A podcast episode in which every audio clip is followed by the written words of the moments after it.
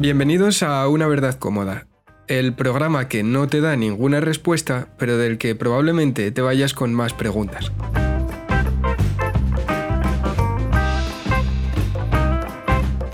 Yo soy Ismael López Fauste y conmigo está Adán Ruiz Román, que está bebiendo un refresco de Coca-Cola con café. Buenos días, Adán. Buenos días, Ismael. En efecto, estoy tomando un refresco tan malo que ni siquiera he necesitado de Twitter para ser cancelado y creo que la marca lo está retirando porque ya lo veo cada vez en menos supermercados y siempre con este precio de precio amigo, tal, dos por uno y eso. Es el refresco de Coca-Cola con café, lo recomiendo encarecidamente a todo el que nos escuche porque este podcast te puede dar ganas de dormir, pues eso te lo quita. No somos sponsor, pero vamos a seguir. En este programa vamos a hablar de la, de la cultura de la cancelación pero antes de nada, por favor, dame una, hazme un símil de sabor. De a qué sabe. Literalmente, mola bastante que en este podcast seamos tan flipados que estamos haciendo algo sobre la cultura de la cancelación, es decir, sobre perder sponsors, a la vez buscando sponsors como el otro día hablamos de Mac y hoy de Coca-Cola. O sea, a ver si dos grandes multinacionales, dos de las más grandes, nos patrocinan. Parece que es esto. Seguramente. Literalmente, literalmente el sabor, el sabor es, si tú en una taza de café, donde has tomado café, a las 4 de la tarde, vas a las 6 y un amigo abre una Coca-Cola de 2 litros y le dices, ah, échamelo aquí mismo, que no me importa, y te dicen, vas a ver a café, sabe a eso, a, Coca-Cola en taza donde ha habido café. Es increíble, es un sabor increíble, a mí me flipa, ¿eh? Tiene notas de, de pozo antiguo de café. Es, es, que no, o sea, no lo puedo escribir mejor. Es literalmente eso, el café que se ha quedado abajo, que si le echas un agua se va, esa mancha de café con Coca-Cola encima. Es que no, es, exactamente eso. No hay otra manera de, crear. Creo que lo es, hacen así, de hecho, hacen café en, una, en un bidón muy, muy grande de 5.000 litros, quitan el café y lo que se queda seco en las paredes y en el fondo, pues luego echan Coca-Cola normal ahí, dan un par de vueltas y a, embotellar. ¿Sabes con qué quito yo esos restos de café que se quedan en la taza? ¿Con agua? No, con más café del día siguiente, tío. ¡Oh! bueno, eh, tenemos un amigo en común, nuestro gran amigo Andoni Zubiría, que en una ocasión me vio limpiar la cafetera con agua y jabón y me dijo, no, se limpia solo con agua. Y tiene toda la ah, razón. Eso no, se supone, eso no lo sabía. se supone que el café, y en la mayoría de establecimientos de hostelería donde cuidan el café, lo mismo, te dicen que no utilices jabones, que se limpie, por ejemplo, con agua, si está muy sucio, que utilices sal y limón, pero que no utilices nunca químicos para no alterar el sabor del café. Mm. Pues no lo sabía, pero creo que lo llevaba haciendo mal toda mi vida. Por cierto, hablando de cosas de toda la vida y dentro del tema de la cancelación, ¿tú jugabas a cartas Magic? No jugaba porque Cartas Magic era de esas cosas en las que, en las que tuve una cancelación grave que era el ser pobre con 14 años. Pero he visto que han quitado un par de cartas esta semana. Han, han quitado siete cartas. Eh, ha sido, para ser las cartas Magic, bastante noticia. Ha salido en periódicos nacionales. Y a ver, la verdad es que, bueno, tiene todo esto que ver con el Black Lives Matter. O sea, al final tiene que, tienes una consecuencia directa, igual que se están persiguiendo estatuas por lo que simbolizan y demás. Pero en este caso, por ejemplo, sí que, bueno, he de decir que creo que quizás las cosas se estén llevando demasiado lejos en algunos puntos relacionados con la censura de productos culturales. Pero en el caso de las cartas Magic ha pasado algo muy interesante y es que se dice, sí, Claro, son cartas racistas porque es, normalmente o el, el argumento simple, es decir, tú sabes que hay cartas de cinco colores distintos y dos de ellos son blanco y negro. ¿Y es mejor el blanco, que el negro o no tiene nada que ver?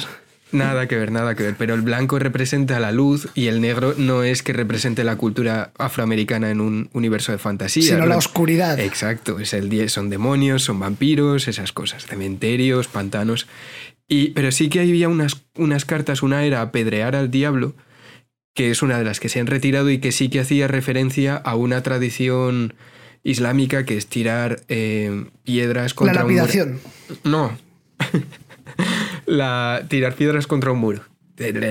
Ah, sin que haya una persona entre el muro y las piedras. No, en este caso no. En este caso la única víctima es el solo muro. al muro. Ah, vale. Exacto. Ese deporte no, conocía el deporte fuerte. El de poner personas en medio de ese muro.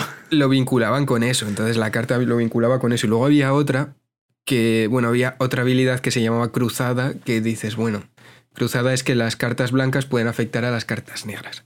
y eh, solamente a las cartas negras. Pero yo entiendo también cruzada contra la oscuridad, no contra la cultura afroamericana, ni contra la cultura africana, ni nada de eso. Y luego había otra más que sí que era una representación total del Ku Klan, solo que en vez de llevar un cruces ardiendo llevaban hachas. Entonces me ha parecido muy interesante como entrada para el programa para hablar de, de, eso, de la cultura de la cancelación en estas cosas. ¿Tú qué opinas? Porque además eran cartas todas de los 90. ¿Qué opinas de esto? Yo opino que lo primero, esto no ha sido sometido a. Ha sido no sometido al arbitrio, pero tampoco ha sido sometido a, algún tipo de especialista, y me refiero con especialista, algún especialista en, en choques de culturas, en gamificación, en representaciones, sino que creo que esto es más obra de redes sociales, ¿no? Sí, claro, bueno, al final. Es decir, una gran marca, presionada o no por las redes sociales, ha decidido quitar, eh, quitar eso para, no nos engañemos, seguir vendiendo más el día de mañana, evitando estas cancelaciones, esta cultura de la cancelación de no compréis cartas Magic del día de mañana, las evito ahora diciendo, eh, ya hemos, hemos quitado toda esta connotación. Pero, por ejemplo, eso, además te vi compartir en Instagram una frase que era, eh, bueno, las vidas negras importan, por favor sigue comprando mis productos o algo así. Era como en plan, porque es verdad que lo están metiendo con calzador. Y, lo y ponía la firma cualquier marca que consumas o algo así. Sí, cualquier marca. Todas las marcas, todas las marcas acusadas. Eh, hay marcas en esta vida que han literalmente han colaborado con el Tercer Reich, con el nazismo. Hay marcas que han colaborado con el racismo, hay marcas que han tenido esclavos, pero es verdad que hoy en día pues esas marcas tienen un fin último que es ganar dinero. Y esas marcas hacen limpiezas de cara eh, que muchas veces están integradas en el mensaje de las redes sociales de moda esa semana. No voy a pagar bien a mis empleados de Bangladesh, pero si tú ahora mismo estás diciendo que importa la vida de cierta raza, yo seré el primero que te diga, mira cuántos personajes tenemos de esa raza, mira cuántos personajes tenemos de ese género, mira en este juego lo que estamos haciendo bien. Reconocemos que nuestro juego de 1931 de mesa tenía connotaciones racistas y lo hemos retirado. Bien, retira lo que quieras, pero al final estás atentando, sin quererlo, contra, una libertad que es la libertad artística. Es decir, amparándonos en la libertad artística y de expresión no podemos decir esta raza es peor que esta otra, pero podemos, gracias a eso, a esa expresión, ver cómo en ciertas épocas eran tratadas esas razas, esas personas, y aprender un poco de la historia, que al final el arte no es más que la representación de una persona o de un grupo cultural, de sus vivencias, de su sociedad, y hasta cuando es ficción, está influida de cómo vivía esa persona o en qué situación vital había creado esa ficción.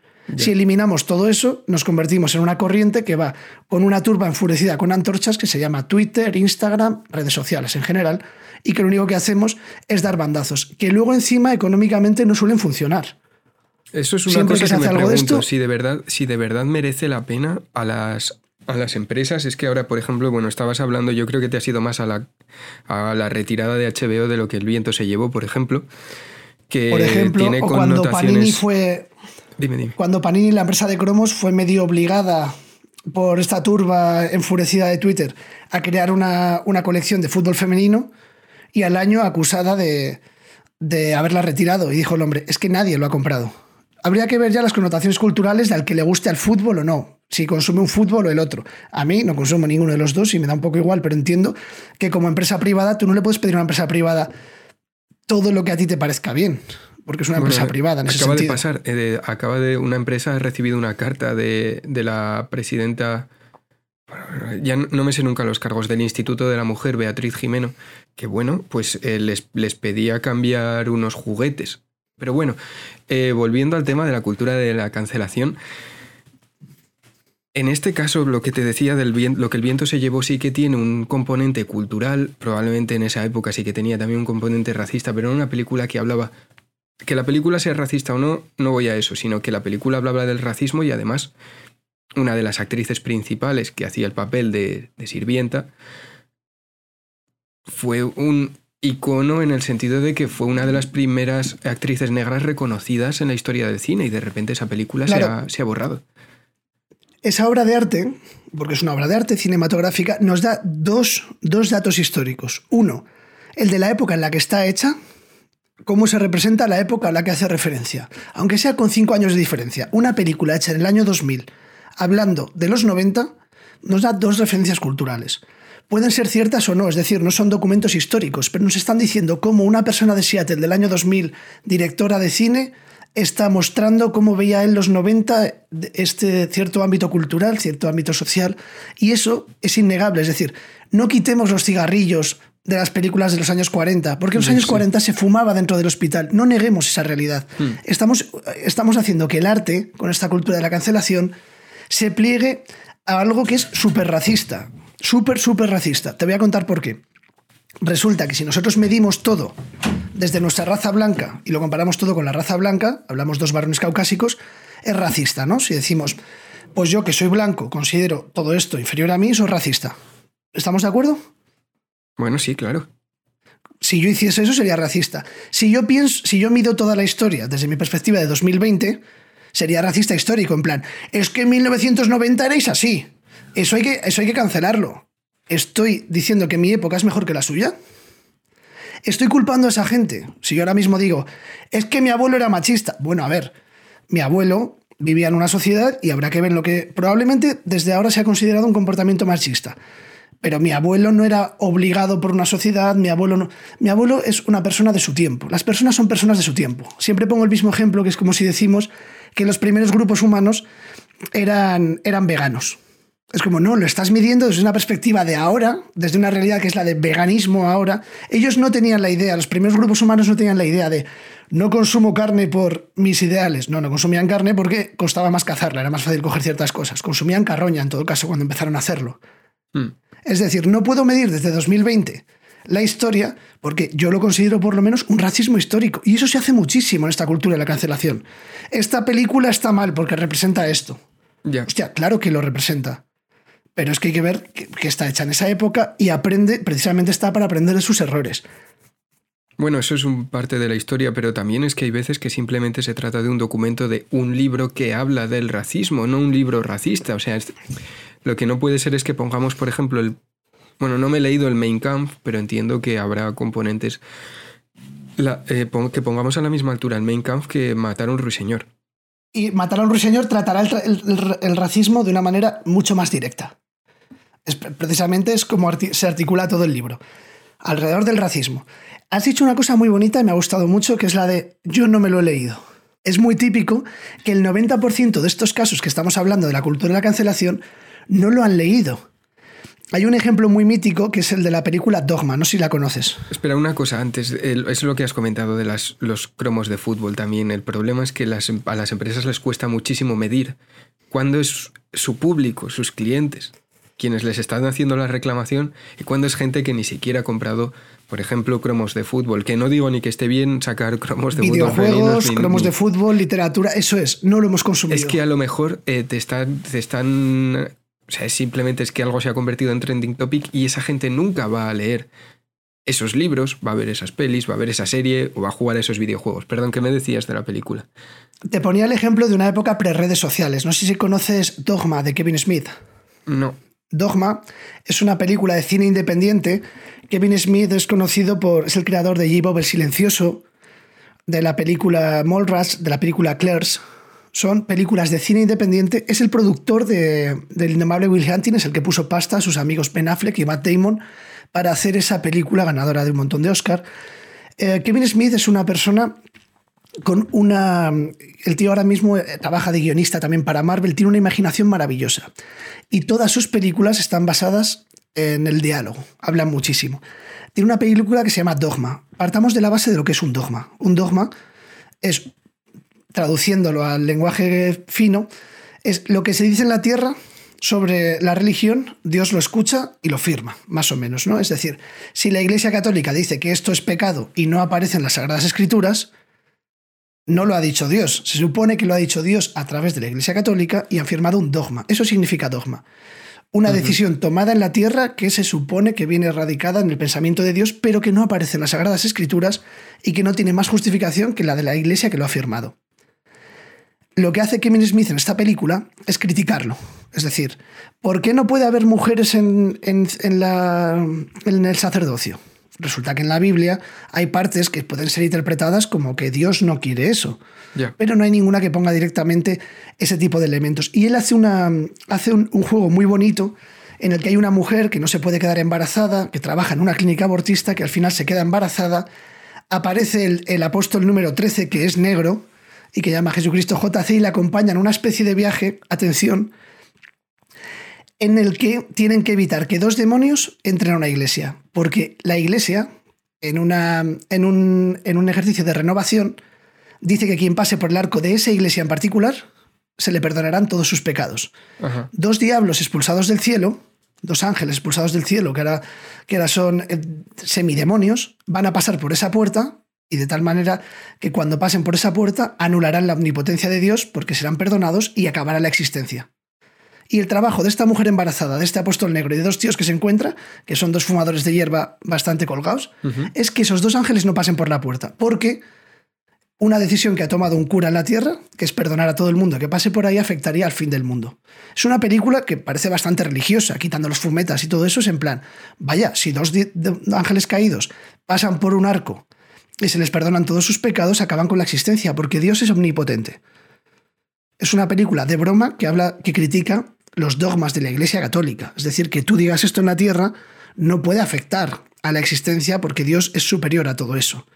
Hmm. Nadie vio la película, y había, o sea, no había salido la película y ya había manifestaciones en contra.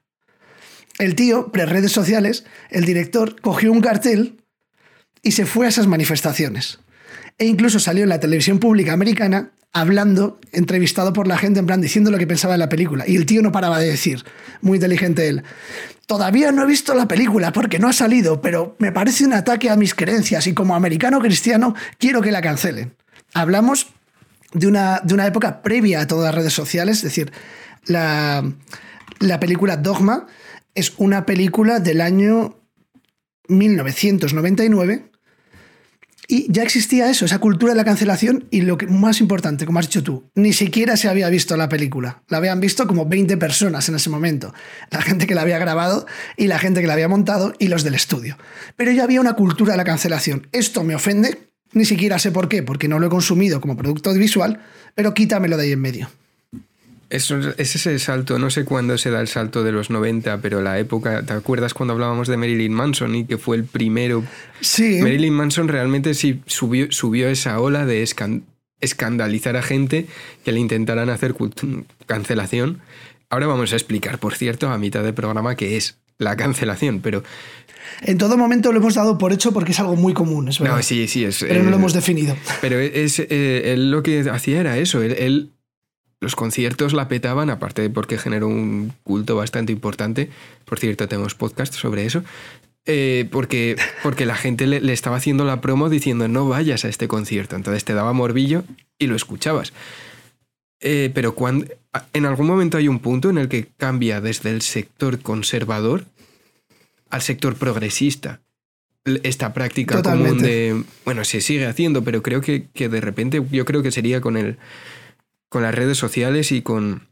La democratización de las redes sociales ha permitido que esta cultura de la cancelación renueve algo que ya conocíamos. En España es el típico, aparte de los sanbenitos medievales y todo, y todo este tema de, en, el franquismo, en el franquismo se hizo lo mismo, ¿no? Marcar a ciertas personas para que sean canceladas por la sociedad. Hmm. Yo creo que a nivel de la España contemporánea, las redes sociales han permitido que el chulesco, tú no sabes quién soy yo, voy a hablar con tu jefe, el mítico este de la hostelería de, chaval, trátanos bien, que somos amigos del dueño. Todo este rollo casposo, un poco machista, un poco yo voy por encima de ti, el tú no sabes quién soy yo este, se ha convertido ahora, era, es algo rancio y clasista, que han cogido las élites autoproclamadas, élites culturales del progresismo y sus seguidores, para hacer lo mismo, pero en vez de desde el casposo, cadenita de oro puro en la mano y anillaco diciendo, chavalita, ven aquí, anda, trátanos bien que es tu jefe amigo mío lo mismo, pero en redes sociales. Oye, José Luis, esta persona que tienes en tu programa ha, expresado su opinión libremente sobre algo y me ha ofendido. Y se ha convertido exactamente en lo mismo, solo que el otro era un señor peinado para atrás, consumidor de, puros habanos y, y, coñac, y esto pues es consumidores de kombucha con camisetas del Che Guevara.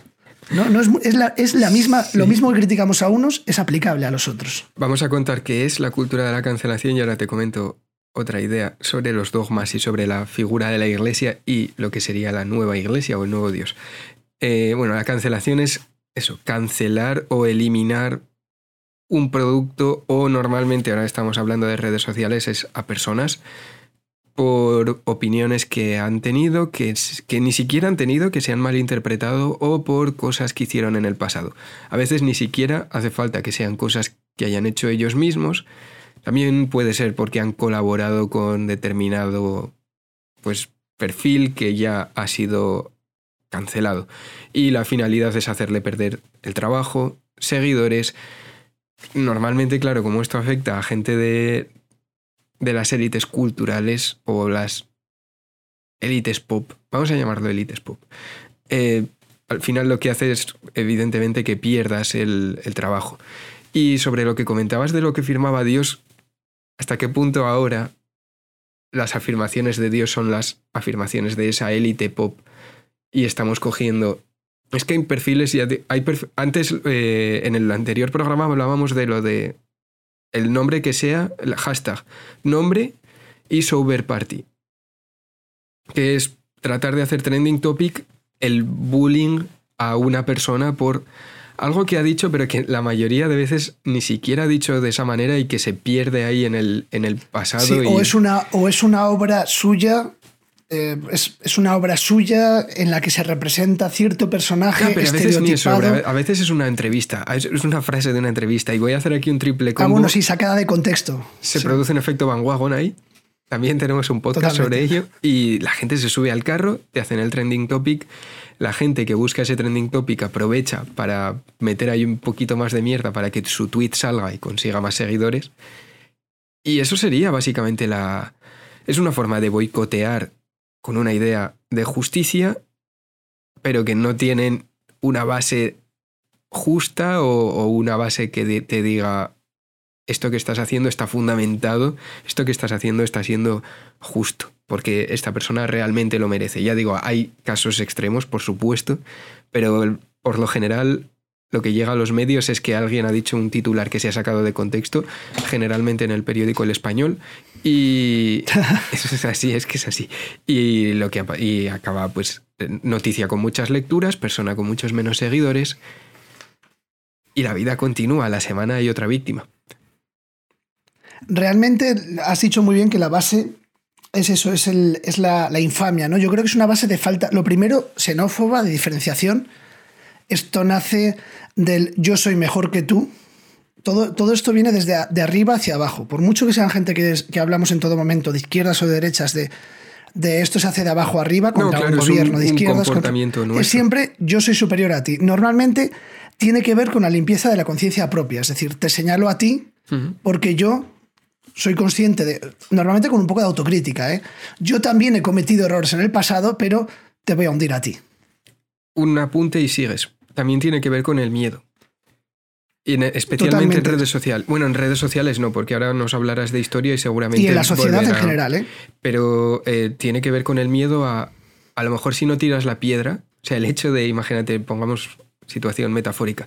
Ponlo con las brujas. Si no te señalo a ti como bruja. Si no te señalo a ti como bruja, a lo mejor no soy bruja, pero igual hemos colaborado o alguien me dice que voy a colaborar, entonces acabas tirando la piedra también. Esto sucede en, ahora que en las redes pasa, tío, en, le has dado un like a no sé quién o has retuiteado, en no sé cuándo retuiteaste esto. Se te puede ir muchísimo de madre y puedes joder muchas vidas, hablando claro. ¿Tú lo has sufrido, la cultura de la cancelación? No, me lo, han me lo, han intentado hacer. Me llamaron, o sea, en su momento claro, yo venía del ámbito en el debate de la prostitución siempre está pro o anti. Y alguna vez que yo era, yo, yo personalmente, pues soy anti prostitución, pero tampoco soy favorable a simplificar y decir todo el mundo que está a favor de la prostitución es un proxeneta, porque hay muchas circunstancias vitales y demás y muchísimos matices. No vamos a entrar ahora. Pero cuando he señalado esto, he sido cómplice. Y yo también era proxeneta en ese momento no me ha pasado nada, he recibido algún mensaje privado así un poco desagradable, pero nunca ha ido a más. Pues yo creo que también porque no tiene el tirón en Una cosa muy interesante, Podemos no se ha posicionado. El hecho de que partidos no se posicionen, además partidos tan proclives a posicionarse con ciertos temas, también influye en esto, porque tiene mucho que ver con la política actual. muchísimos políticos se suman a este bandwagon o directamente lo se unen a figuras pop. Porque, vamos, porque te viene muy bien, te da mucha visibilidad, pero claro, al final. Y yo creo que con ciertos temas que no se están posicionando, pues no pasa tanto. Lo comentamos el otro día, que, que al final lo que le está pasando ahora a izquierdas y derechas es que están instrumentalizando ambos las redes sociales. Unos empezaron antes y ahora a esos unos les fastidia que los otros instrumentalicen también las redes sociales, utilicen estas turbas digitales y al final lo que están buscando es el control de la, de la población y les fastidia que hay otros que estén haciendo lo mismo. Y ambos lo están haciendo de una manera que normalmente, creo, además te decía que era muy clasista, pero te voy a dar un argumento un poco clasista. Muchas veces esta gente se está aprovechando de gente con menos cultura o gente que en otros ámbitos se vería como abuso. Es decir, si una persona de 40 años sale con una de 17, lo consideraríamos abuso, ¿verdad? Diríamos, mm, eso no está bien. Pero si una persona de 40 años coge sus ideas súper progresistas y se las mete a chavalitos de 15, 16, 17 años para crear parte de esa turba, resulta que eso está muy bien. Resulta que ahí no pasa nada. Y estamos cogiendo la mente de gente muy joven en redes sociales y metiéndola en turbas muy, muy, muy peligrosas. Turbas que pueden acabar con la vida de la gente profesionalmente hablando y literalmente hablando. Esta misma gente que defiende el bullying es malo por redes sociales está haciendo bullying a gente mayor esta gente que decía que el Scratch era un ejercicio democrático, resulta que ahora ya no lo es. El bullying de redes es lo mismo que se practica desde Vox y desde Podemos sobre todo. Estamos viendo un bullying brutal en redes. Bullying literal, bullying de abuso. No, no, es que lo dices muy bien. Bueno, bullying y te puedo ser más eh, específico. ¿Tú sabes lo que es el doxing? No, no tengo ni idea de que no he oído, no he oído ese concepto. Pues es, es, una forma de bullying mucho más específica.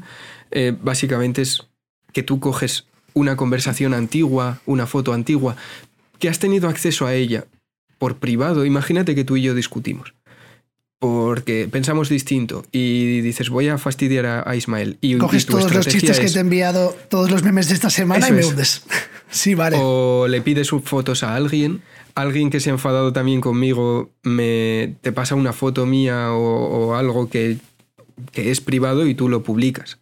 A ver que me enteré yo. El típico bullying es el, abusón. Pero esto tiene alguna traducción así, en, o sea, en español, ¿qué sería este concepto? Para que yo me entere. Doxing no tiene traducción en sí, es una mezcla entre docs o documentos, viene más, o sea, viene de documentos no de texto, claro, viene de documentarse más bien de reunir pues información personal. Siempre es documentos muy importante gráficos o escritos. Pero es muy importante el componente personal.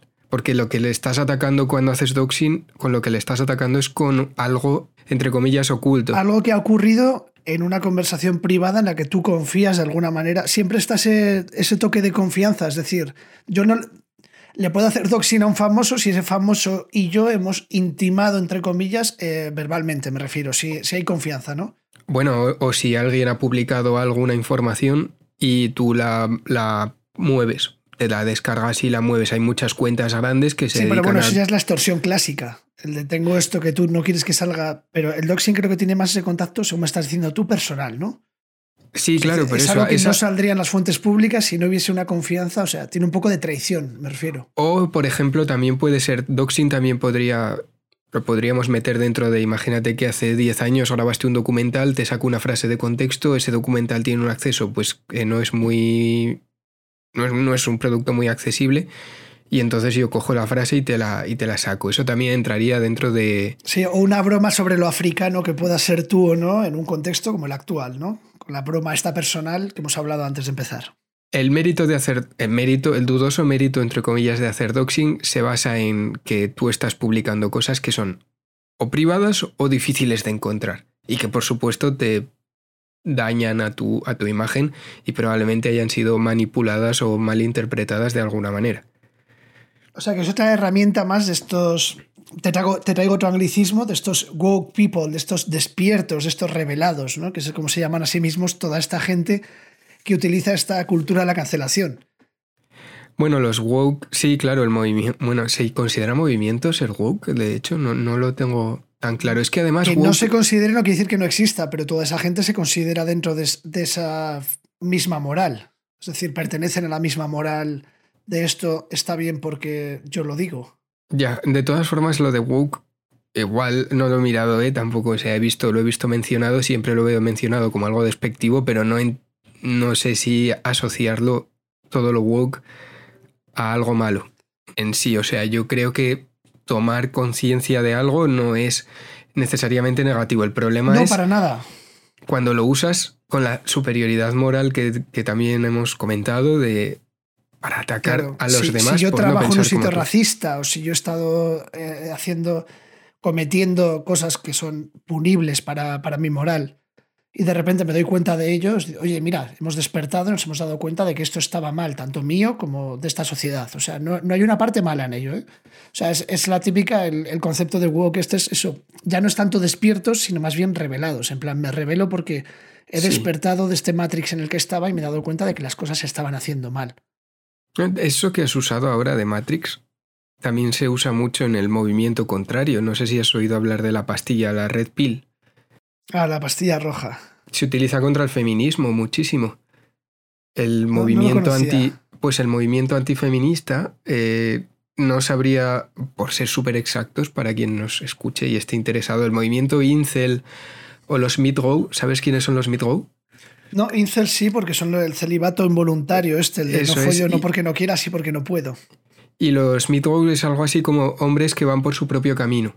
Entonces, estos hombres que van por su propio camino tienen, tienen este, esta expresión de la píldora roja en el sentido en el que de alguna manera han despertado y han visto que las mujeres no son buenas y han basado todo ese movimiento en... es una especie de machismo súper supuestamente de nuevo documentado, eso es, falsamente documentado en algo muy parecido a los textos antiguos de la iglesia que decían que lo, bueno, de la iglesia y de todas las religiones, de, que lo femenino es el caos. Sí, es el San Benito de lo femenino, de, bueno, este concepto de, pues por ser mujer, eh, tiene que dedicarse a ciertas cosas porque, recordemos de dónde viene todo esto al final, porque así lo quiere Dios, porque la pone segunda en la línea tal, no es más. Este concepto de San Benito me, gustó porque el otro día documentándonos vi que tenía mucho que ver al final que esto era el San Benito moderno. Es decir, te cuelgan el San Benito a ti de, yo qué sé, de abusador emocional y no te lo quitas. Y ese concepto de San Benito es lo mismo que el concepto original de la Edad Media, pero hoy en día lo que pasa es que es mucho más accesible, este concepto de San Benito. Esto del San Benito, cuando me estaba yo mirando las cosas, vi muchas similitudes, pero ¿qué es exactamente? O sea, me puedes El San Benito, el otro día lo utilizamos en uno de los cuadros de Goya que utilizamos para una, para una de las miniaturas del vídeo. Se veía un hombre con un capirulo y una especie de, de, no es un traje como tal, es más bien un saco de un saco de arpillera de este de este tejido de lino rudo marrón sin, sin blanquear y es una especie de pues vamos a decir, como de capa o de poncho que se ponía para marcar a gente que normalmente empezó con una, con una concepción penitente, es decir, podía ser incluso voluntaria, alguien que estaba realizando una penitencia o alguien que se había expuesto a la iglesia y le había dicho, he cometido estos pecados, y para expiar sus culpas le decían, bueno, pues tu penitencia es rezar tanto y una también una pequeña parte de penitencia pública, es decir, y ponte esto para que vea todo el mundo que has pecado, ¿no? Es decir, ¿Has engañado, has robado? Pues en vez de cortarte la mano, que se sigue haciendo en, algunos países, pues te ponían el San Benito de ladrón durante un tiempo. Parece ser que luego lo cogió la Inquisición y ya luego pues empezaron a hacer merchandising. Es decir, empezaron a utilizarlo para muchos delitos, muchas sentencias. Y digo merchandising porque ya empezaron incluso a colorearlos. Ya pasó de ser eh, San Benito, parece ser que viene de saco bendito. En realidad San Benito es el, es el padre de las órdenes mendicantes, se le viste normalmente además con un, con un sayo negro, entonces no tendría mucho que ver con este concepto, parece ser que es más nominal, que no tiene tanto que ver con el santo como con el concepto nominal de saco bendito.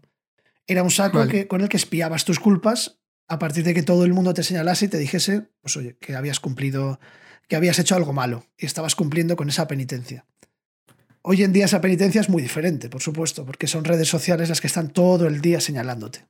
Bueno, hay una cosa sobre el San Benito, claro, yo ahora te puedo colgar a ti el San Benito de ser racista. Sí, pero, pero también te lo puedo, bueno, no, no en este caso, pero también otra cosa que puede pasar es que te lo cuelgas tú Que eso no te lo esperabas. Igual que el San Benito antiguo, el San Benito original, tú también te puedes colgar el San Benito de racista y tiene un nombre, se llama White Guild. Por eso has visto a personas, me sabe muy mal decir de verdad, referirme a la gente por su color de piel, pero bueno. Sí. Personas eh, de, raza caucásica. Personas de, sí, eh, personas caucásicas eh, llevadas por correas por afroamericanos. Sí, la, es una la culpabilidad histórica esta que tiene que ver mucho con la foto de Instagram. Siempre lo hablamos. Sí, eso te iba a decir. Es una imagen muy potente y, en internet ha recibido el nombre de White Guilt. De la, pena del blanco, la de. la culpa del blanco, la culpa del. De, sí, es. En fin, no sé, me parece a nivel psicológico súper interesante todo lo que está sucediendo y me pregunto si a dónde nos va a llevar, porque hasta cierto punto es interesante. Yo en realidad la única, el único caso que conocía de hace tiempo sobre esto es, tú sabías que antes el premio de, el mayor premio de terror y ciencia ficción de, de Estados Unidos, o uno de los más importantes, se te daba una estatuilla con, era el busto de H.P. Lovecraft que, ha sido bastante acusado de, racista en los últimos tiempos. el tío era. Que era. O sea, era acusado de racista y, no está condenado por ello, pero era bastante racista.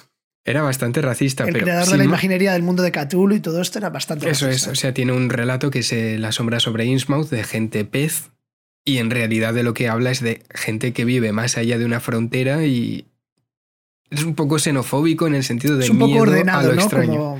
Como, cada uno a su país.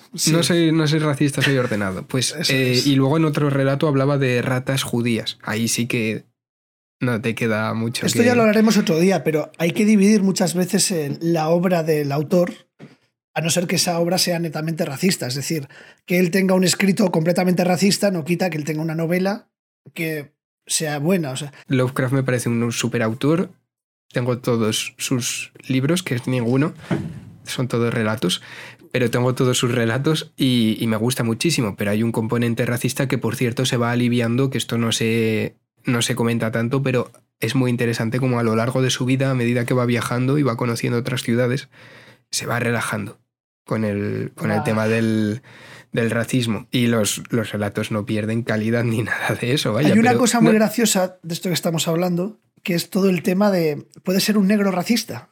Últimamente hay una, hay un, al dividirnos en razas, pero no querer dividirnos en razas, todo lo que digamos nos hace racista.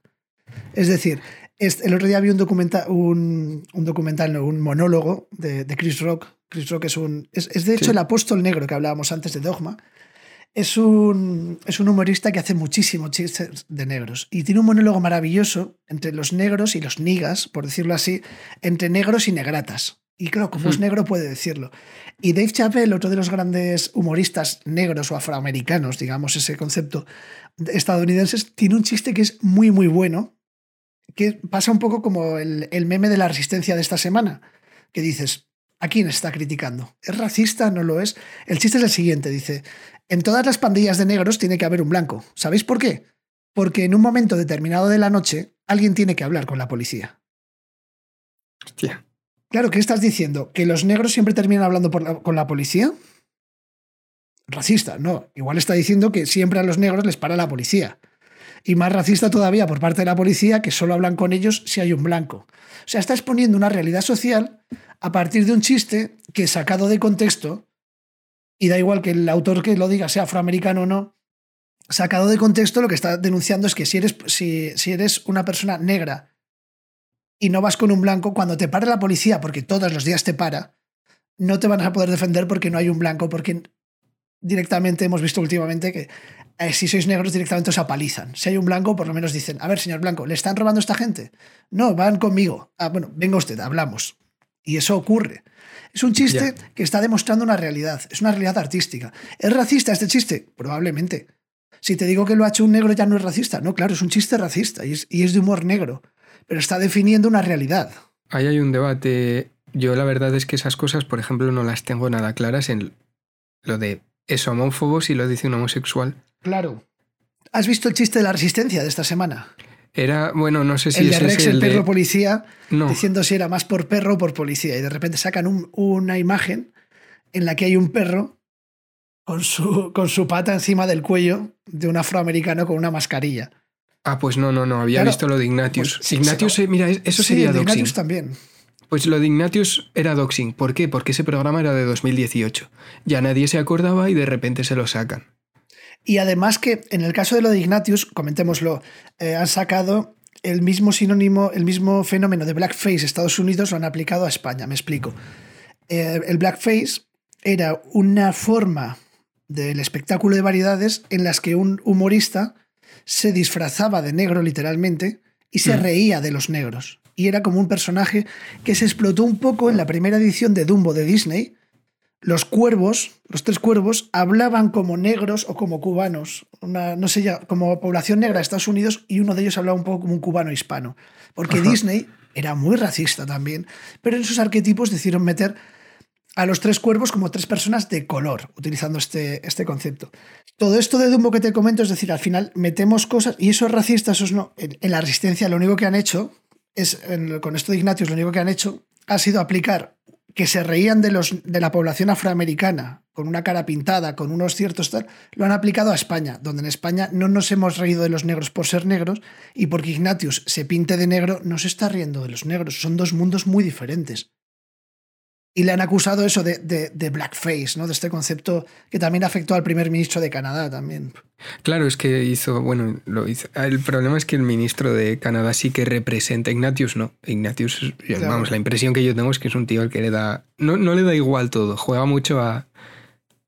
a que parezca que le da igual todo. Sí, es Pero- parte de su, de su rollo. Eso es. Pero por ejemplo, a esto respondió diciendo, no, si yo soy africano, lo cual técnicamente es cierto. Sí, porque es canario. Pero aparte de eso, sí que, por ejemplo, al primer ministro de Canadá le afectó porque él es uno de, los, de las figuras políticas internacionales más importantes dentro de el movimiento woke.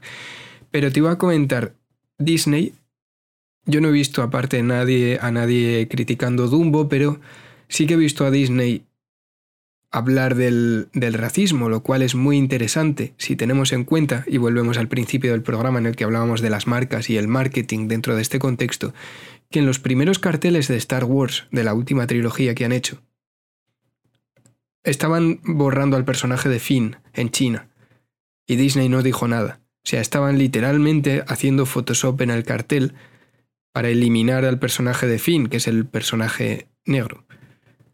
Porque China y Asia en general sí que tiene un componente muy racista entendido como el racismo del siglo pasado hacia las personas de color. Perdona que te corte, pero el mismo Disney que hace dos semanas subía en todas sus redes el BLM, el puño Exacto. arriba y tal, no hizo absolutamente nada hace un año y medio o dos con eso, ¿no? Es muy No importante. hizo absolutamente nada, no, no. Sacó, No lo puso en sus película. redes, no puso Black Lives Matter, nada, ¿no? Bueno, Nada, ni nada, ni. Qué interesante que cuando hay una producción millonaria las cosas cambien bastante. Y en general, lo que está haciendo un poco de daño al marketing de este tipo que está viendo con el eh, BLM es eso, ver cómo están actuando esas mismas empresas en, en Asia. Porque ahí te das cuenta de si realmente les importa algo o no. A mí, por ejemplo, eh, que Rockstar se sume la A empresa mucha de gente le GTA, pa- ¿no? de GTA, le a mucha gente le pareció mal, a mí personalmente me pareció bien y me parece bastante consecuente con las historias que cuenta, porque aunque, claro, es que depende de cómo lo entiendas, si, la- si tú entiendes una historia del GTA, que me parece que están escritas increíble, eh, dentro de un contexto de racismo, de esta historia es racista, pues entonces sí puedes criticar a GTA Rockstar. es un videojuego para la gente que nos esté escuchando y ha llegado hasta aquí, en la que puedes elegir, dependiendo del GTA, es- son las siglas de Grand Theft Auto, el ladrón de es. coches, y en los últimos puedes elegir eh, gente de ciertas minorías étnicas para realizar misiones. En plan, pues eh, puedes, puedes elegir diferentes elementos para hacer eh, misiones que normalmente están relacionadas con el crimen. Es un, coche- es un juego de crimen.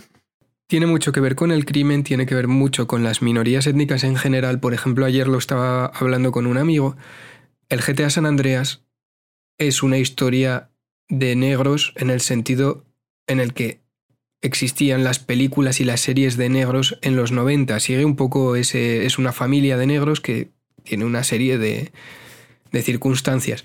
Pero no, la historia no va de crimen en sí, va de superación personal y de, y de, la salir familia. del barrio. luego, Va de salir de del salir barrio, del exactamente. familia. Y luego el personaje de César Vialpando, o sea, cuando dice son pueden ser racistas los negros, el propio Carl Johnson, que es el protagonista, no quiere que su hermana, que también es negra, salga con un mexicano, que es César Vialpando, que es este que va con los coches, los lowrider. Y al fin, la historia al final se resuelve, pues el desarrollo de los personajes es que todos crecen. Dicho así, parece un juego bastante familiar, pero todos, todos crecen. Recomendable para niños. mejoran en su, en su situación. Y en el GTA V la historia de Franklin es un poco eso. Tienes a Lamar, que es muy de, no, es que eres negro, es que tienes que quedarte en el barrio, es que tienes que ser auténtico. Y Franklin lo que quiere es, vale, bien, pero no quiero que mi color de piel influya en lo que quiero hacer, ni en cómo me debo comportar. Y no me he pasado la historia, la verdad. O sea, sé que se queda un poco a medias, no sé cómo lo resuelven, pero vamos, en la- el, el primer tercio del juego veo mucho de, de eso. Vive con su tía, es una historia de superación personal. Hemos visto una vez más entonces que el mejor remedio contra todo, desde el VIH, como muestran en South Park, hasta la cancelación selectiva, Ah, bueno, South es, es el dinero. O sea, el dinero es lo que te. Si tienes mucho dinero, la canción selectiva, la cancelación selectiva, recordemos, es esta capacidad que tienen estas redes sociales para de lo que veníamos haciendo todo este programa. De cancela el concierto de esta persona, cancela la emisión de esta película porque han cometido estas faltas contra la sociedad tal y como ya la entiendo que le ocurrió en su día a grandes popes de nuestra, de nuestra música, como por ejemplo a Rosalía, ¿no? cuando se la acusaba de esta apropiación cultural, que Mm, lo realmente de le afectó Rosalía, un tiempo. Y luego ya, explícamelo, y te contesto, porque lo de Rosalía... Rosalía, la música de Rosalía eh, estaría basándose en lo mismo que estábamos diciendo ahora de un negro puede hacer chistes racistas, un blanco no. Una chica de Barcelona no puede apropiarse culturalmente, con este concepto entrecomillado, de la cultura flamenca, gitana, andaluza, cuando resulta que dices, a ver, eh, la música es música, es de todos, ella lleva un rollo urbano, o sea, puede escuchar esa música, pero no puede hacerla. Cosa que no se le dijo a Manu Chao en su día, siendo también de Barcelona y haciendo una música del mundo. Es decir, se puso de moda en un momento la apropiación cultural, se mezcló bastante con el tema de influencers y gente famosa que de repente se presentaban con un vestido cherokee sin ser cherokees en una, en una gala. Tú te estás presentando con, con una. Tú fuiste gótico, joder, eres de Tudela. O sea, Bueno, pero los- favor, no tiene nada que ver con los visigodos, por ejemplo, que los, Claro, los ¿qué te estás visigodos de la traducción es got, igual que yo cuando estaba estudiando historia en inglés dije, ahí va, estos son de los míos, pero no. De hecho, siempre hay una cosa muy paradójica, que los góticos los muestra la oscuridad y el gótico en arquitectura es amplitud brutal. Ya no hacen falta grandes paredes porque hay columnas, pilares, arbotantes que hacen que no hagan falta esas grandes paredes y, hacen, y hay grandes vidrieras. Es el triunfo de la luz en la arquitectura gótica. Cuando era gótico estaba siempre dudando entre si hacerme un piercing o hacerme un arco en punta. Chiste malísimo. Eh, ver, Patético, por favor. Te traía, horrible. por último, de la cultura de la cancelación esta, te traía un ejemplo que es el, el taller de demagogia de Dan Ruiz e Ismael López Fauste. Te traía la cancelación selectiva que sufrió Zetangana, este chico que fue pareja artística y no sé si personal de, de Rosalía, que fue, cuya actuación fue cancelada en las, últimas, en las últimas fiestas de la Semana Grande de Astenagusia de Bilbao, porque literalmente decían sus letras reproducen la cultura de la violación. Es cierto Zetangana tiene, tiene temas en los que tiene temas que se llaman mala mujer directamente, pero al igual que lo que ocurre con la Mataré de Loquillo, que creo que todo el mundo que la critica no la ha escuchado nunca, son conceptos en los que se está exagerando una forma de, hablar de alguien. Es decir, tú puedes considerar que una mujer que te ha dejado te ha hecho mucho daño y dices, "Puf, la veo un día por la calle y la meto un tortazo. No te, es una forma de hablar, evidentemente, y si lo haces es un delito, pero tú puedes pensarlo y lo puedes expresar con una manera más poética, en plan, si la veo por la calle no sé qué voy a hacer. Y ya está, no pasaría nada. El arte te permite eso, jugar, jugar un poco a las suposiciones. Cuando Loquillo dice la mataré, si ves la canción con un poco de cabeza, está diciendo que es una, un chaval macarrilla que le ha pasado algo con una tía y que cago en la leche que mal le ha sentado, que no la vea, que la mato. Pero, pero es que esa letra tiene explicación. El, el compositor dijo que estaba. Mira, ahí es otra vez. Es, ¿Va la letra sobre el machismo o es machista? La letra va sobre el machismo. La Exactamente. letra habla de cómo hablaría. O sea, se interpreta el personaje de un típico maltratador. el, vamos, lo ha explicado el autor de la canción, no me acuerdo del nombre, no, no he escuchado mucho Loquillo, pero cuando estaba en Loquillo y los trogloditas, el compositor de esa letra lo era Sabino, ¿cómo se llamaba? Sabino Méndez, creo que es el. Sabino Méndez, creo que era el, el compositor de aquella época. En ese caso concreto y en el caso de Zetangana, pues bueno, yo no, no soy su mercado. Pues más o menos lo mismo, cuando habla de cuando habla de mi puta, cuando habla cuando llama a alguien puta, además él crea personajes y él siempre dice que bueno, que él no reproduce la cultura de la violación ni habla de la mujer, habla de muchas mujeres, él es un narrador de historias. Él siempre dice, "En mi música hay muchas mujeres." El caso que qué pasó, que lo cancelaron. Empezó todo esto empezó por una serie de grupos que estaban que eran bastante afines ideológica eh, ideológicamente a todos los grupos que se quejaban días antes porque a Defcon 2 o a Luis Pastor se habían cancelado sus, sus actuaciones el Ayuntamiento de Madrid por lo mismo. En este caso, por recortes a la libertad de expresión. Entendían que las letras de Defcon 2 o de Luis Pastor, Defcon 2, recordemos este grupo de rap metal que lleva los últimos 30 años haciendo una crítica satírica de la política y la sociedad en la que vivimos, y Luis Pastor, el gran autor de Canción Protesta de la Transición. Defcon 2 están cancelados ya por la izquierda también. Venía con eso, que luego eh, ah, estos mismos que defendieron a Defcon 2, cuando, cuando hicieron ellos mismos, Defcon 2 se autocancelaron con el, con, el, con el verso izquierda y derecha se han ido a encontrar criminalizando el sexo banal. En ese momento, de repente la izquierda que lo defendía dijo, no, tal. Al final he oído, he oído bastante, ¿no? esta misma letra de Defcon 2 decía, la nueva tendencia que genera espanto es que antes del sexo se firme un contrato. Lo tacharon de himno llorón de machista incel y fue cancelado. O sea, Defcon 2 ha sido cancelado. Pero sigamos con la cancelación de Zetangana. Y viene el taller de demagogia de Adán Ruiz e Ismael López Fauste. Sabes que vamos a empezar a hacer como hace la gente. Coges en redes lo que te interesa y lo hundes. ¿Sabes qué grupo pedófilo tocó en esas mismas fiestas de Bilbao? No. Pues el dúo dinámico tiene una canción que se llama 15 años tiene mi amor, ¿verdad?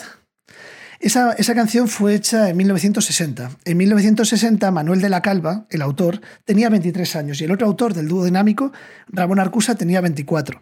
Un tío de 24 y uno de 23 están haciendo un himno sobre su amor por una niña de 15 años. Es decir, tenemos sexo grupal, no lo tenemos, pero si lo empiezo a poner en redes, seguro que creo la idea de dos tíos fantaseando con violar a una niña de 15 años, ¿verdad? Tengo ya un titular, lo empiezo a mover un poco y empezamos a ver que esa misma ciudad que ha cancelado al uno por una cosa podría cancelar a estos otros por la misma. Porque la parte de 15 años tiene, tiene mi amor, yo no la interpreto como dos tíos tomándose unas mouse con 25 años diciendo, mañana vamos a la puerta del colegio a dar a lo primero que pillemos. Lo veo como un himno del amor juvenil, de, de, ese primer amor y demás. Si no lo viese de esa manera, podría coger el taller de demagogia y montar un chiringuito aquí sobre que Bilbao, una ciudad que me encanta personalmente, ha cogido a dos artistas que me gustan y que respeto, y al uno lo ha tachado de una cosa sin tachar a los otros de la otra, que tenían 24 años cuando hicieron la canción 15 años tiene mi amor. Encima fue creada en una época en la que España estaba viviendo una dictadura, la dictadura franquista, hipermachista, porque el franquismo era machista por, por su religiosidad, por su forma de ver las cosas. Si vemos todo esto como un producto de su época, lo podemos entender unos chicos que hacen una canción bastante naif sobre el amor, el primer amor. Si lo cogemos y empezamos a coger todos estos conceptos de durante el franquismo, pederastia, empezamos a meter todo eso, lo agitamos bien en la coctelera de las redes y lo soltamos libremente, seguro que algún idiota, con mayúsculas, empieza a hundir la vida de esta gente porque sí, de dos, de dos hombres que hoy en día tienen ochenta y tantos años, que viven tranquilamente del dinero que han generado sin hacer daño a nadie con canciones de temática bonita, naif e infantil. Pero podemos hacer eso y reventar la vida del dúo dinámico. Desde aquí no animo a nadie, por favor, todo lo contrario, a que hagáis estos talleres de demagogia, pero que vea la gente lo fácil que es intentar cancelar selectivamente lo que te dé la gana. Vale, pero por ejemplo, Zetangana, yo creo que no estoy de acuerdo. ¿Por qué? O sea, esas letras, a ver, entiendo Mira, yo tuve muy claro de que iba a Zetangana cuando vi un anuncio de, no sé si era Brugal, era, no, no era Brugal, era este Bacardí, creo que era, estaba anunciando Bacardí, un ron cubano. Pues creo que lleva mucho el rollo de, el rollo latino de Scarface, por ejemplo. Sí, sí, lleva mucho rollo latino Scarface, el rollo madrileño de los 80, él mismo se llama el madrileño, partiendo de la base de que yo soy fan de Zetangana, de cómo lleva su carrera y demás. También te digo que luego el tío eh, mueve muy bien y sabe cuándo tirar muy bien de los hilos de las redes. Y de repente es un tío que se planta y si le llaman machista o algo, dice, oye, yo llevo aquí cinco meses con un equipo de baile y con una serie de canciones que hablan de la transexualidad, de diferentes elementos de la cultura queer, y el tío, en muchos sentidos, es considerado incluso un icono gay. Ese es icono de, la, de esa, un heterazo que llaman, que ha conseguido esa masculinidad tóxica, transformarla en una forma de arte. O sea que al final es desde el prisma en el que lo miremos. Ya te digo. Eso, eso te iba a decir, porque por, según ese prisma, ¿tú qué opinas de Bad Bunny? se, se llama Bad Bunny, ¿no? El de las gafitas el de las gafitas con el, pelo así. solo conozco una canción suya. Bueno, pues Bad Bunny es un tío que. Es que me tienes que dar muchísimas vueltas para decirme que Bad Bunny es feminista, pero bueno, pongamos que sí, como se ha dicho. No entiendo cómo. O sea, de nuevo, como con Rosalía. Hay. O sea, en el caso de Rosalía no había en su ataque una una discográfica grande. En el caso de Bad Bunny hay en su defensa una discográfica muy grande. Entonces de repente se te pone un traje de cuero y no sé qué hizo, creo que se disfrazó de mujer. Y, de repente era un icono feminista. O sea, y de repente Cuando nos olvidamos puede ser considerado lo contrario. Si tú te viste, si Ignatius se disfraza de mujer mañana, pueden decir, está invisibilizando a la mujer trans. O sea, depende del colectivo que coja esa persona y la quiera machacar. O sea, te está hablando una persona que literalmente mientras estaba trabajando se ha escuchado un disco sobre Elizabeth Bathory bañarse en sangre de gente, de Cradle of Filth. Discazo. Pero, pero, a ver, partiendo de la base de que yo no fantaseo con eso, de que a mí me gusta esa música y no tengo nada que ver ni con la quema de iglesias ni nada parecido, entiendo que y en el caso de Bilbao sí que lo entiendo porque había financiación pública, entonces entiendo el debate. No sé si estoy de acuerdo o no, porque tampoco entré al. Entiendo perfectamente el, debate y lo que te digo, eh, si está fundado, lo puedo entender, pero es que hoy en día creo que desde una perspectiva artística, cualquiera puede ser atacado si tiene la suficiente turba con antorchas detrás. De ahí venía la coña esta con el, con el dúo dinámico. Ya hablaremos otro día más de esto, de cómo se amplían, de cómo se van creando estas bolas de nieve Russian Red, ¿no? ¿Te acuerdas de Russian Red? Que era de. Dijo que era de derechas, creo, o algo así. O no sé si lo dijo, ya no me acuerdo. Sí, dijo, que era, dijo que era de derechas, literalmente. Ah, pues y, leí la reventaron. La, reventaron bastante y de hecho hubo una serie de ayuntamientos que luego fue un poco raro porque había ayuntamientos como de derechas que la, ponían como, bueno, pues esta chica va a tocar en fiestas, como se convirtió como la, la indie de derechas. Y el indie es una cosa que para mí no es una música muy política, más allá de Nacho Vegas, que es como el cantautor indie, que es bastante político. El indie puede tener letras con bastante política, pero no es una música política como pueda ser el Viña Rock. O sea, tú te imaginas el Viña Rock de, de qué ideología es, ¿no? Pero Sonorama, Eurovisión y estos festivales indies no tiene una ideología, es una música muy libre, puede tratar la política, pero no la hace no tienen, no tienen canciones que digan putos fachas, con una poesía, que, con una música que viene de Gainsbourg y va una poesía un poco más fina, igual te cuentan, pues como hace León Benavente, por ejemplo, en alguna de sus letras, te cuentan una crítica política que no es directamente puta policía, cabrones, tal, que tiene otros festivales con una K en el cartel, ¿no? Mm. Ya hablaremos de todas formas el próximo día de, este, tipo de, este tipo de bolas de nieve que se van creando a, raíz de repetir mucho una información. Yo siempre pongo el mismo ejemplo, ¿no? que, que es cuando hay dinero o cuando la persona te cae muy bien, no te crees las acusaciones a la primera. ¿no? Pues todos sabemos, por ejemplo, ¿recuerdas el hombre este muy famoso con muchos hijos que se decía que, que era alcohólico, que abusaba mucho de la marihuana, que había tenido incluso algún episodio violento con sus hijos y demás, que fue denunciado por, por su mujer durante el proceso de divorcio, pero que luego al final no pasó nada, tal. A ese hombre no le pasó nada. Ese hombre es Brad Pitt.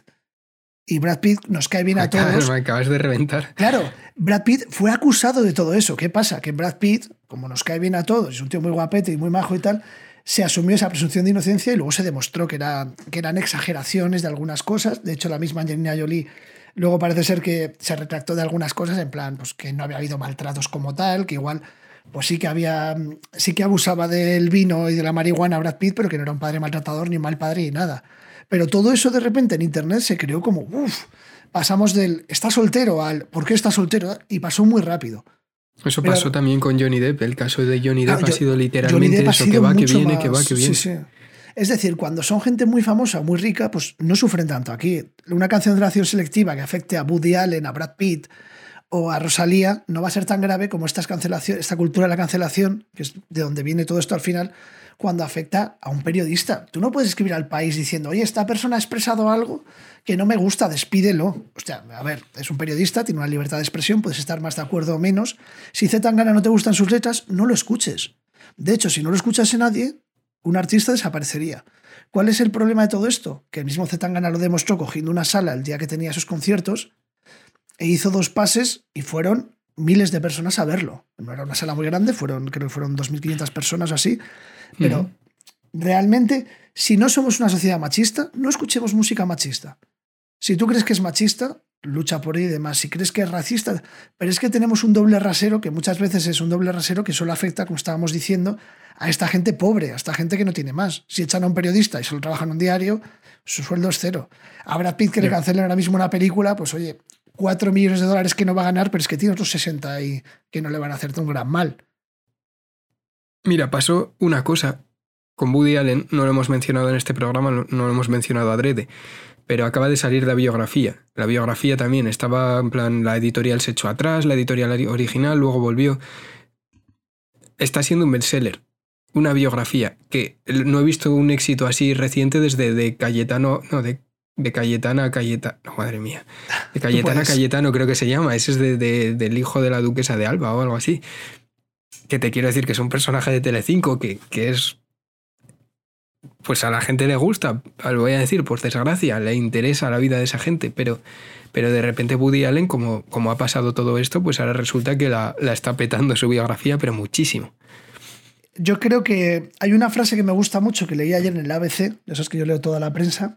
Oh, vaya. Que dice: La protesta justa también puede acabar provocando injusticias y perder por eso mismo la razón. Me gustó mucho y, dice un poco esto: que para terminar diciendo que la cancelación selectiva, pues oye, que quizás sea un poco. que están bien las protestas, hay que protestar, pero que la cancelación selectiva también tiene que tener una selección previa. Empezar a ver por qué nos estamos cojando y demás. Claro, pero esa reflexión no beneficia en absoluto a los verdaderos beneficiarios de esa, de esa situación. Al final, mira, no sé si te parece concluir aquí con esto, ya me dirás si estás de acuerdo o no, pero el hecho de que todo el mundo esté tan agitado por la izquierda o por la derecha, quien está beneficiándose son los partidos políticos. O sea, no sé si esto va a elecciones, por ejemplo, o no, pero que si ahora hubiera elecciones, el Black, Black Lives Matter se usaría tanto Iría por en agenda, por supuesto, claro. Iría en agenda tanto por el PSOE como por Podemos, como por Vox, como por el PP Ciudadanos, no lo tengo ya tan claro. Pero el... Ellos tampoco. Ya. La cosa es esa, que al final, jolín, están agitando a ver qué cae. Y al final, cuando agitas, estás dividiendo en dos bandos muy claros. Que significa que se está beneficiando uno, pero que también se está beneficiando el otro. Sí, la polarización al final mata a la clase, a la clase intermedia, al indeciso y demás. Y tenemos entre la gente que no vaya a votar y vaya a votar al partido perdedor, el ganador saldrá mucho más reforzado con mensajes que muchas veces han partido de una injusticia, pero se han convertido en injustos. Y al final tenemos un poco lo que nos merecemos como sociedad al dejarnos llevar sin pensar un poquito antes en las consecuencias. Sin un pensamiento crítico. La cancelación selectiva me parece buena si hay un pensamiento crítico previo, en plan, oye, mira, eh, por ejemplo, hace, hace muy poquito tiempo empezó en Twitter un tío a desgranar todo el tema de la, de la pedofilia en Estados Unidos. Eso, eso, por ejemplo, está bien. Pero claro, a ver a quién metes dentro de esa lista. A partir de lo de Jeffrey Epstein se ha abierto mucho esa lista, se empieza a meter. Pero claro, porque salgan los papeles de Jeffrey Epstein, que era amigo de una, de una persona, no quiere decir que esa persona sea, sea pedófila. Cuidado. De hecho, le pasó a un abogado, había un abogado en esos papeles que se llamaba igual que un actor. Y la liaron. Muchísimo, porque el actor, claro, y el actor dijo, ¿qué está pasando? Pero si yo no, ¿qué? Pero luego nos duele muchísimo, ¿por qué? Porque Epstein era muy amigo, indudablemente, de los Clinton. ¿Dónde ubicas eso? Claro. es que es muy difícil ubicar eso. Ahí es donde te, falla todo el. Donde decimos que te tienes que formar previamente. Esta semana hemos sido acusados, y esto lo digo en antena para, para, que, para que pese, hemos sido acusados de estudiar mucho para este podcast. Terribles acusaciones. Me encontró y me dijo: ¿Qué? ¿Qué tal el podcast, eh? Buenas palizas a estudiar os metéis. Y bueno, no es, no es que nos metamos grandes palizas, pero somos gente, consumimos mucha cultura y siempre eso nos aparece algún tema. Evidentemente, algunos días tenemos que hacer búsquedas porque decimos, oye, de esto no estoy tan documentado como para hablar una hora. Pero luego somos mentirosos profesionales, así que nos sale para adelante. Ahora haces pausas dramáticas, esas cosas. Pausa dramática para mirar. Al final se estira. Pero sí, otra cosa que pasó es que Biden, Joe Biden dijo, eh, si no me votas es... No es negro un afroestadounidense que considere votar a Trump. ¿Ves? Y entonces, claro, si no votas a Trump, ¿a quién vas a votar? A él. Es un tío blanco con su pelo blanco, parece un elfo. Y digo, de, señor, de lo blanco caucásico que es, es, de los Lorien mínimo. Y el tío utilizó esto en su favor, fue directamente contra el espíritu crítico de... Y no me cae bien Trump, pero Joder, deja que no hagas ese chantaje emocional, que parece que si no lo votas a él va a venir Hitler otra vez, va a salir de la tumba. Es como si dices, eh, al hilo de todo este documental de Jordan, que se ha puesto muy de moda últimamente, ¿no? de que Jordan fue como el hombre que hizo que Nike subiese para arriba. Imagínate que Nike saque ahora Black Lives Matter. Recuerda que Nike fue la primera que puso a un negro que teníamos todos tenistas blancos y fuimos los primeros que cogimos a un negro y le hicimos el rey de un deporte. Si no compras mm. Nike, estás apoyando los deportes clásicos, caucásicos y, europeos. No puedes hacer eso. Pero se aprovecha muchísimo. Igual que se aprovecha muchísimo la gente cuando tiene un micro para hablar muchísimo tiempo y creo que hoy nos estamos yendo de, de duración. Pues en ese caso terminamos aquí. Suscribíos al canal de YouTube si habéis llegado al final del programa. Hoy especialmente gracias por haber llegado hasta el final y recordad que nos podéis encontrar en redes sociales buscando una verdad cómoda. Estamos en Instagram y en Facebook y también estamos en todas las plataformas de podcast. Nada más, mm, muchísimas gracias y nos vemos en el siguiente programa, Adán. Muchas gracias Ismael por todo, hasta la próxima.